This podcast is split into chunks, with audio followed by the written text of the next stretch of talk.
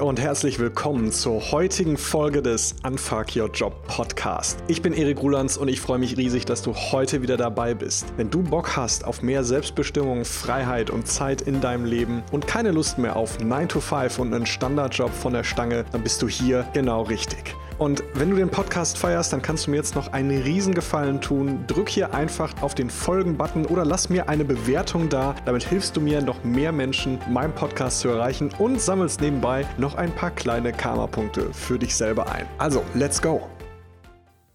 Hey und schön, dass du wieder eingeschaltet hast zu einer neuen Folge in meinem Podcast Unfuck Your Job.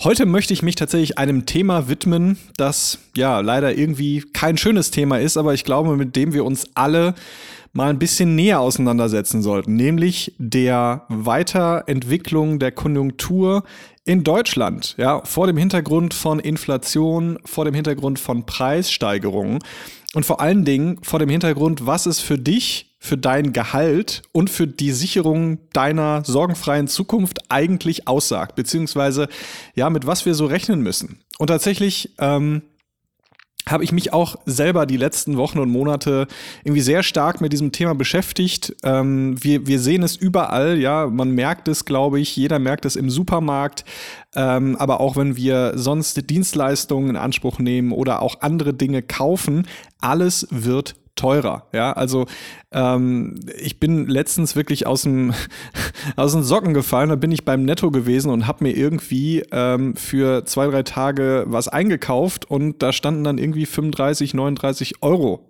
auf dem Zettel. Und ich dachte mir auch so, was? Ey, was ist denn hier los? So, ja, also mit, mit dem Gedanken, keine Ahnung, vor Corona äh, habe ich das gleiche gefühlt irgendwie noch für 20 Euro gekriegt oder 25 Euro. Und ich glaube, das ist gerade eben eine, eine Thematik, mit der wir uns alle näher auseinandersetzen sollen. Wir sehen es auch an der Energiekrise. Ja, Energiekosten sind deutlich teurer geworden. Wir bezahlen viel mehr für Strom, für Gas und so weiter und so fort. Und das, was eigentlich das Verheerende ist, ist ja, dass auf der einen Seite die Inflation und die Preissteigerungen auf verschiedenen Ebenen im Markt gerade ziemlich nach oben gehen. Und auf der anderen Seite ähm, die Reallöhne nicht im gleichen Maße steigen. Das bedeutet, dass wir gerade auch an Kaufkraft enorm verlieren. Ja, letztes Jahr 2022 hatten wir in der höchsten Inflationsphase tatsächlich bis zu 10% Inflation. Und ähm, das bedeutet, vielleicht auch an der Stelle mag ich dir einmal mal ganz kurz erklären, was das eigentlich bedeutet. Ja, ähm, Inflation ist erstmal nichts anderes als die Verteuerung von waren, von Dienstleistungen. Das heißt, die Inflation gibt an, wie sehr Preise für Waren und Dienstleistungen in einem bestimmten Zeitraum über ein Jahr in der Regel gestiegen sind. Das bedeutet, wenn Preise steigen, dann verliert Geld an Wert. Verbraucher und Verbraucherinnen können sich von 100 Euro in diesem Jahr weniger kaufen als im Jahr zuvor. Das heißt, die Kaufkraft von 100 Euro sinkt. Ja, und auch das gleiche gilt für Sparerinnen und Sparer. Geld, das unverzinst auf dem Giro oder auf Sparkonto liegt, das verliert an Wert. Und Besonders eben trifft es auch Sparer ähm, in Zeiten von Niedrigzinsen, weil die Verzinsungen auf dem Sparkonto oder die Inflation zusammen den Realzins ergeben, also die echte Verzinsung. Das bedeutet, ja, wenn die Zinsen bei 1% liegen und die Inflation bei 1% liegen, dann ist der Realzins 0%. Also der Wert des Vermögens wird dann immerhin erhalten. Aber zum Beispiel sind die Zinsen bei 0% und die Inflation bei 4%, dann liegt der Realzins bei minus 4%. Das heißt, das Vermögen verliert mit der Zeit an Wert.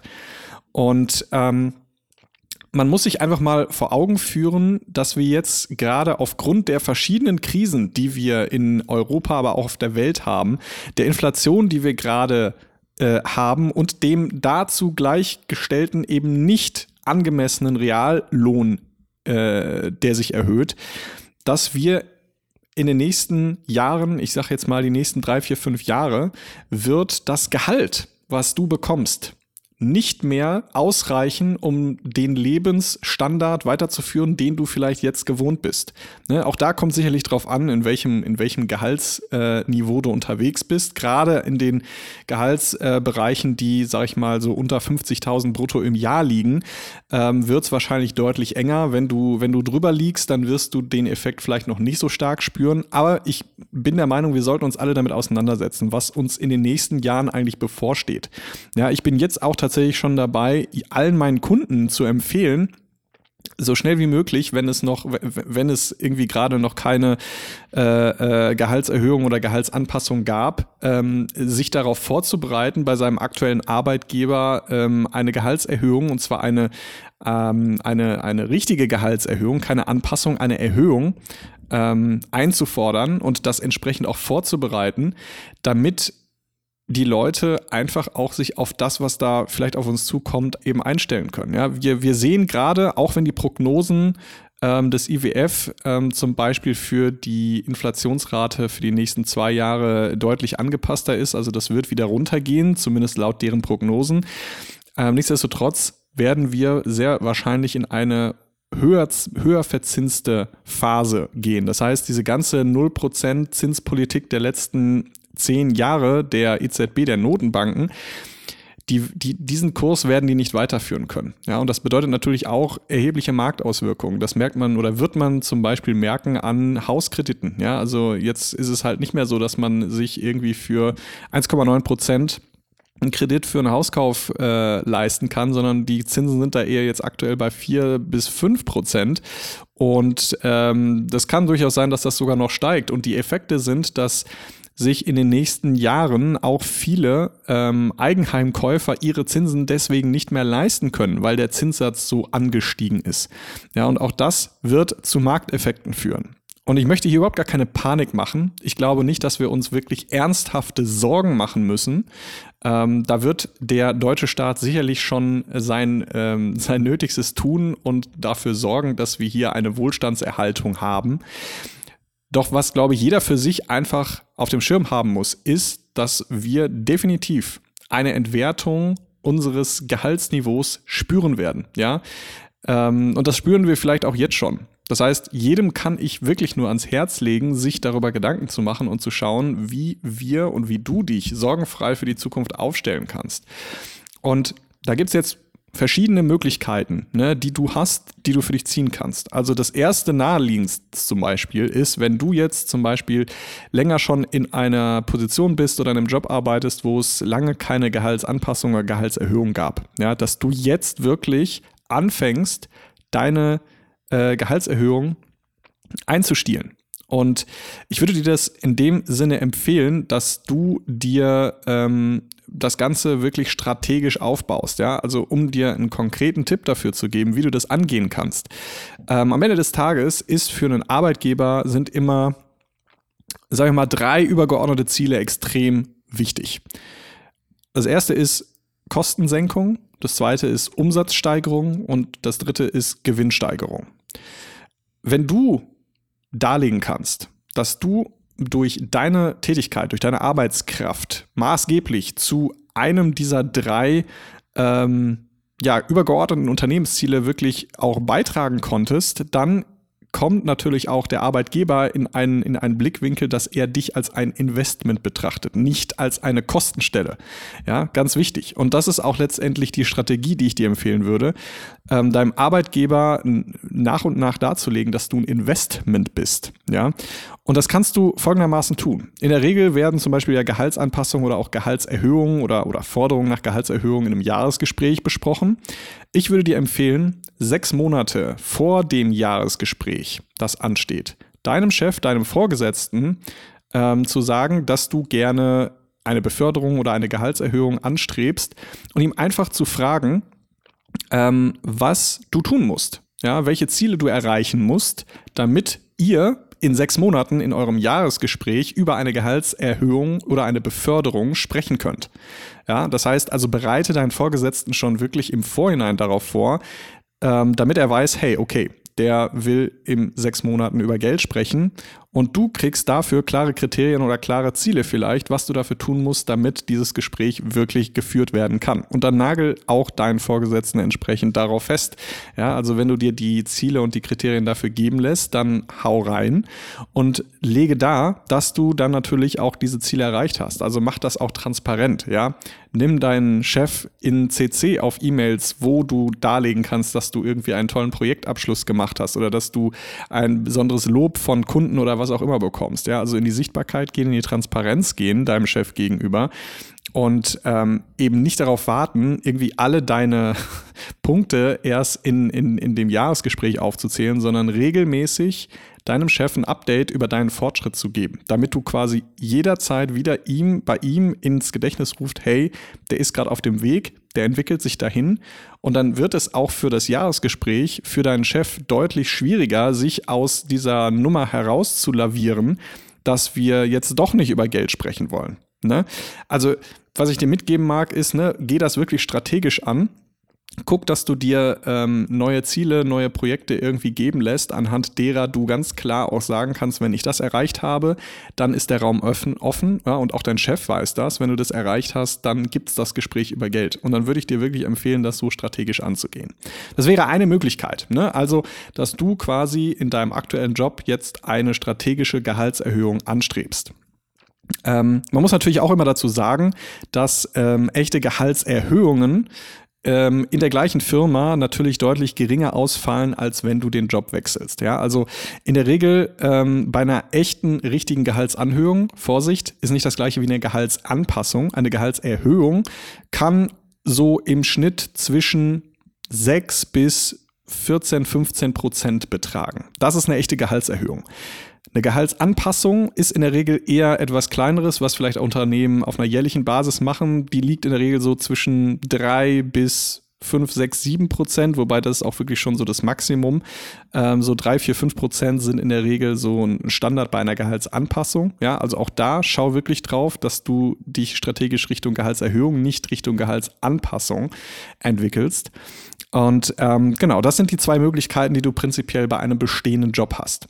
Wichtig zu verstehen ist, dass natürlich dort ähm, eine gewisse Grenze oder ein gewisses Limit beherrscht. Ja, das heißt, du kannst jetzt nicht äh, eine Gehaltserhöhung von in der Regel, ja, in der Regel kannst du jetzt nicht irgendwie 25 oder 30 Prozent mehr Gehalt fordern. Ähm, das ist in der Regel sehr unverhältnismäßig und da wirst du wahrscheinlich eher schneller zur Tür rausgebeten, als äh, dass man dir das erlauben möchte.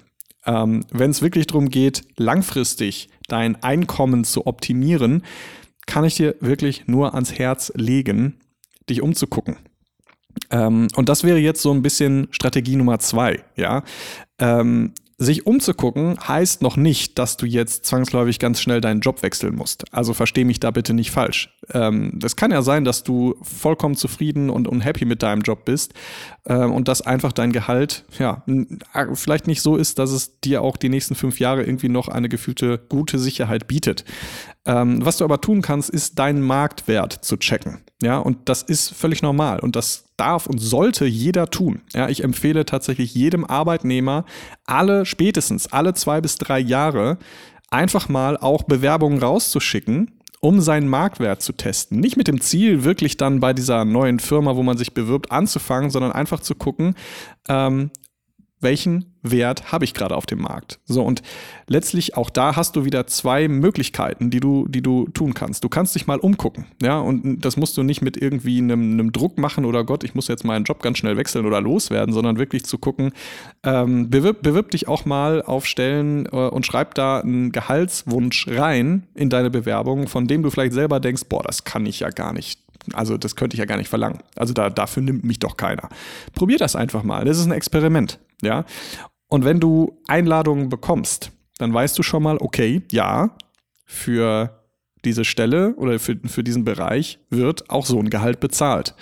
Ähm, das kannst du letztlich für dich auch nutzen. Ja, du kannst prinzipiell ich würde das immer als, als, als letztes Druckmittel empfehlen, aber natürlich kannst du auch, wenn es um eine Gehaltserhöhung im Jahresgespräch geht, und ähm, die Firma oder dein Chef dich, sich partout nicht darauf einlassen möchte, auch wenn du nachweisen kannst, dass du gewisse Ziele erreicht hast und das vorbereitet hast, pipapo, sich nicht darauf einlassen möchte, dir eine angemessene Gehaltserhöhung zu ermöglichen, kannst du natürlich immer ähm, auch, sag ich mal, äh, deinen Marktwert aus der Schublade holen. Ja, dass du quasi auch darlegen kannst, hey, ähm, lieber Vorgesetzter, ich werde gerade für Positionen im gleichen Bereich für Gehalt XY in Frage ge gesehen oder, oder in, in, in äh, letztlich ja ähm, an der Stelle. Und dann kannst du natürlich da auch so ein bisschen ähm, ja, den Druck ausüben.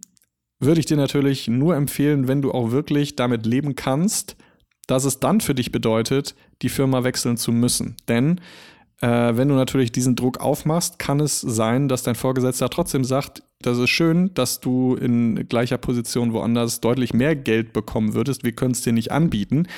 Und dann bist du natürlich in der verzwickten Situation, dass du eine Konsequenz daraus treffen musst.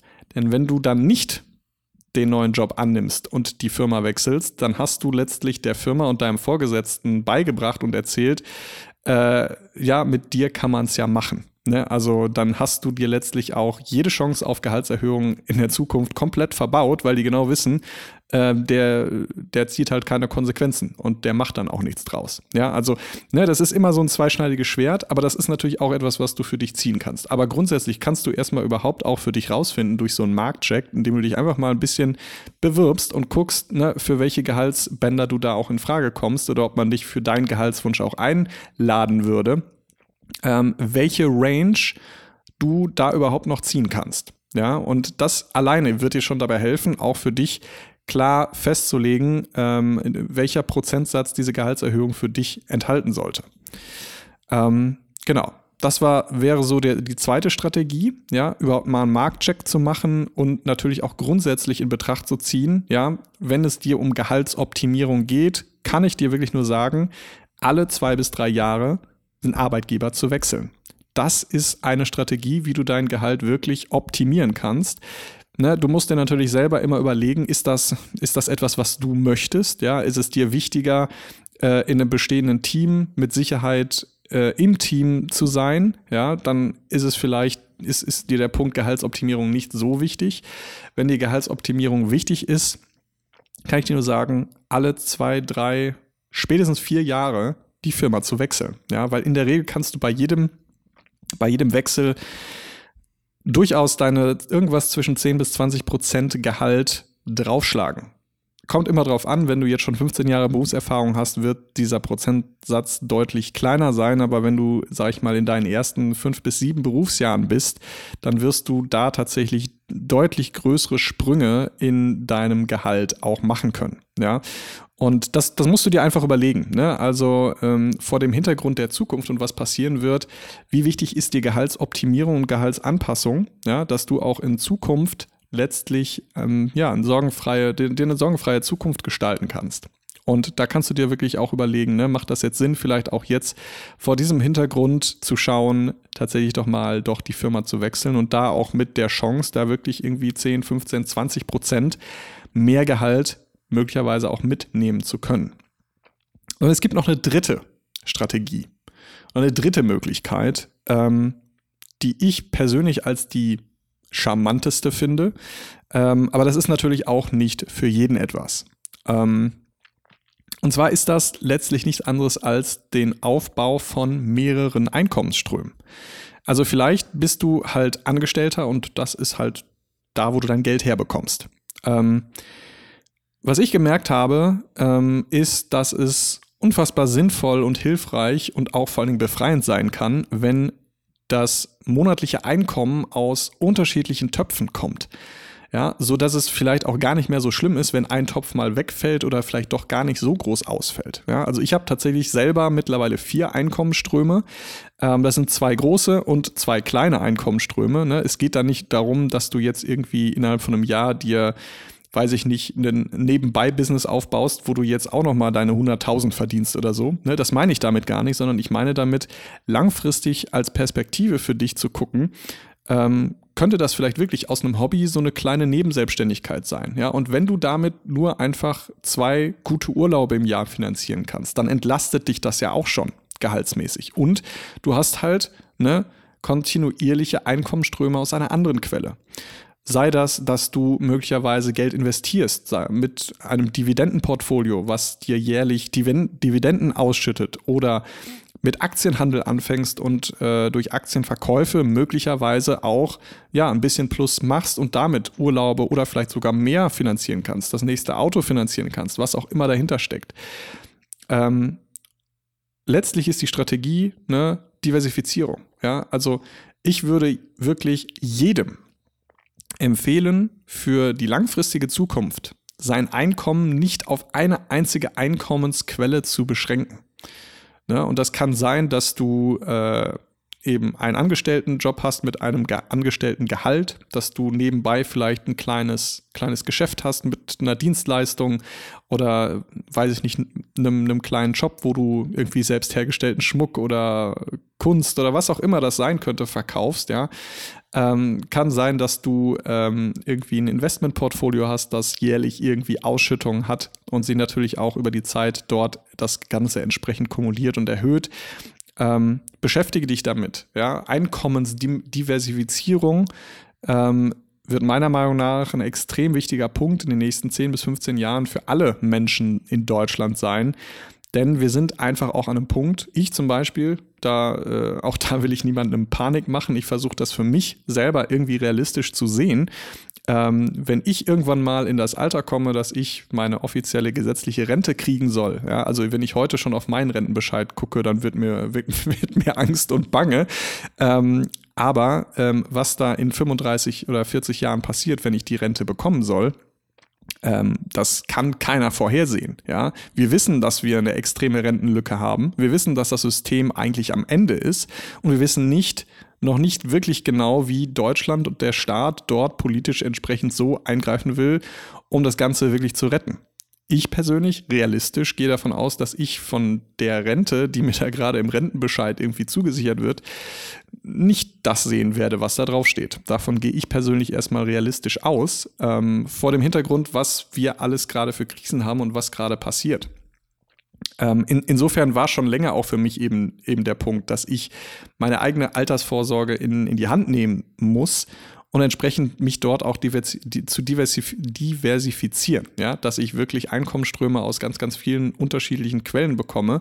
Ähm, und, und, und auch da, ne, also ist völlig egal. Ich habe ein, hab ein Aktienportfolio, da kriege ich einmal im Jahr eine Ausschüttung äh, und das reicht für einen kleinen Urlaub. Ja, das ist nicht viel, was dabei rauskommt, aber ähm, wenn ich das quasi ne, mit Zinseszinseffekt über die nächsten 30 Jahre weiterlaufen lasse und da zahle ich ja auch weiterhin ein, also ich investiere oder reinvestiere da rein, dann wird dieser Betrag irgendwann in einer Größenordnung sein, ähm, dass ich möglicherweise tatsächlich noch nicht mal mehr großartig arbeiten müsste, ja, um im monatlich zumindest meine Fixkosten zu decken. Wie gesagt, das ist jetzt eine Langfristperspektive auf 30 Jahre.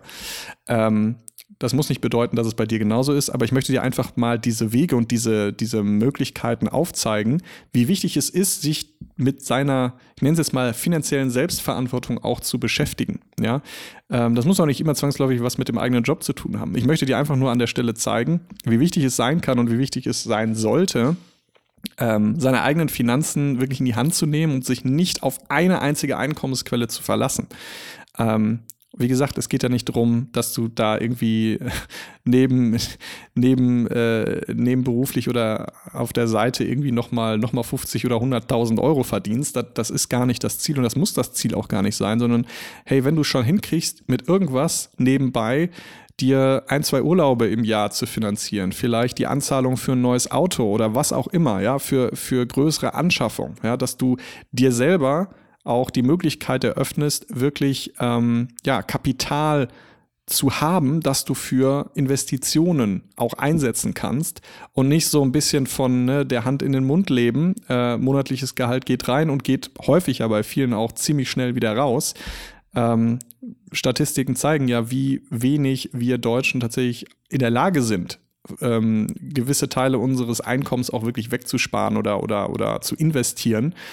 Ähm, deswegen ist das hier mein, mein Tipp oder meine Empfehlung, was auch immer von diesen drei Strategien du jetzt für dich nutzen möchtest. Ähm, ich würde dir wirklich empfehlen, schau, dass du finanzielle Selbstverantwortung übernimmst und dich damit auch letztlich auf das, was da vielleicht in den nächsten drei, vier, fünf Jahren auf uns zukommt, was Inflation, Preissteigerungen etc. bedeutet, auch mit den Energiekosten. Ja, also alles wird deutlich teurer werden. Darauf müssen wir uns einstellen. Ja, und das bedeutet natürlich auch, dass wir uns darüber Gedanken machen müssen, wie können wir unser Einkommen optimieren, damit wir unseren Lebensstandard halten können. Und ich wollte dir heute in dieser Folge damit einfach ein paar ein ähm, paar Winkel geben und ein paar Möglichkeiten eröffnen, wie du das für dich umsetzen kannst. Ja, ob das jetzt eine Gehaltserhöhung ist, ob das ein Jobwechsel ist, ob das ist, dass du nebenbei versuchst, irgendwie dir was Kleines aufzubauen, wo du ein paar Euro mit zusätzlich verdienst, die du wiederum in Urlaube, in äh, Investitionen stecken kannst, was auch immer da für dich hintersteckt.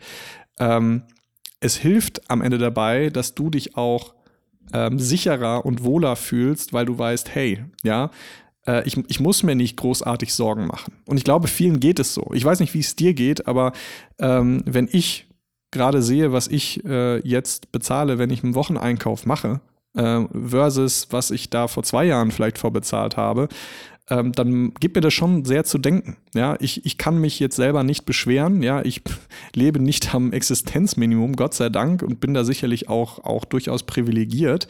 Ähm, aber vielen anderen geht es eben nicht so. Ja, die müssen wirklich auch jeden Euro irgendwie umdrehen und gucken, dass sie so günstig aus dem Supermarkt rauskommen, wie es nur irgendwie geht, damit sie ihr Leben weiter bestreiten können.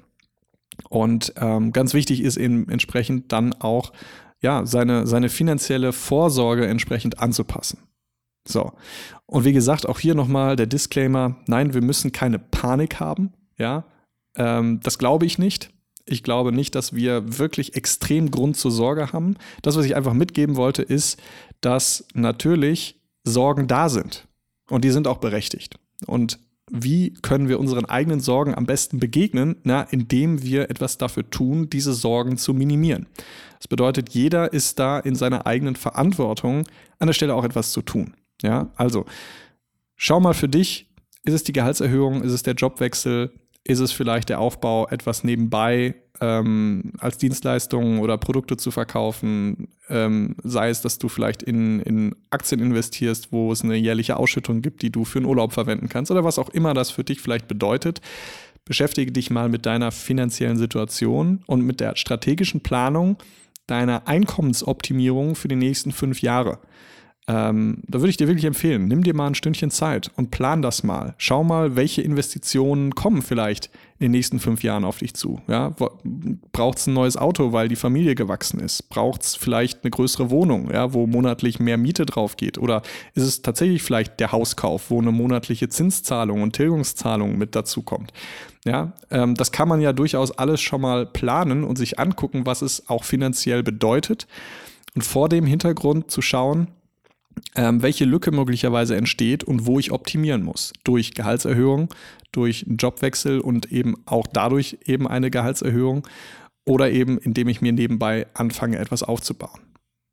Nur damit bin ich der Meinung, hast du wirklich die absolute Selbstkontrolle und bist eben nicht abhängig von dem Unternehmen, was dich bezahlt monatlich. Das ist wichtig, das ist, eine, das, ist eine, das ist eine wichtige Säule, aber auch mehr hin zu der eigenen Selbstverantwortung zu gehen. Ja, häufig ist ja bei ganz vielen Menschen diese, dieser Punkt finanzielle Freiheit, was auch immer das bedeutet. Das ist ja sicherlich für jeden unterschiedlich, die Bedeutung dahinter. Ähm, letztlich auch da mehr hinzukommen, sich finanziell freier zu machen von äh, Abhängigkeiten. Ja? Denn in deinem Job bist du ja in einer absoluten Abhängigkeit. Wenn du arbeitest, bekommst du Geld. Wenn du nicht arbeitest, bekommst du kein Geld mehr. So. Ne? Und auch einfach mit diesen Fragen sich mal in der Zukunft beschäftigen, ähm, kann meiner Meinung nach nur helfen, ähm, sich selber ein sorgenfreieres Leben und auch eine sorgenfreiere Zukunft zu gestalten. So. Ich hoffe, du konntest hier ein paar Impulse mitnehmen aus der heutigen Folge. Würde mich natürlich riesig freuen, wenn du mir ein kleines Feedback auch da lässt.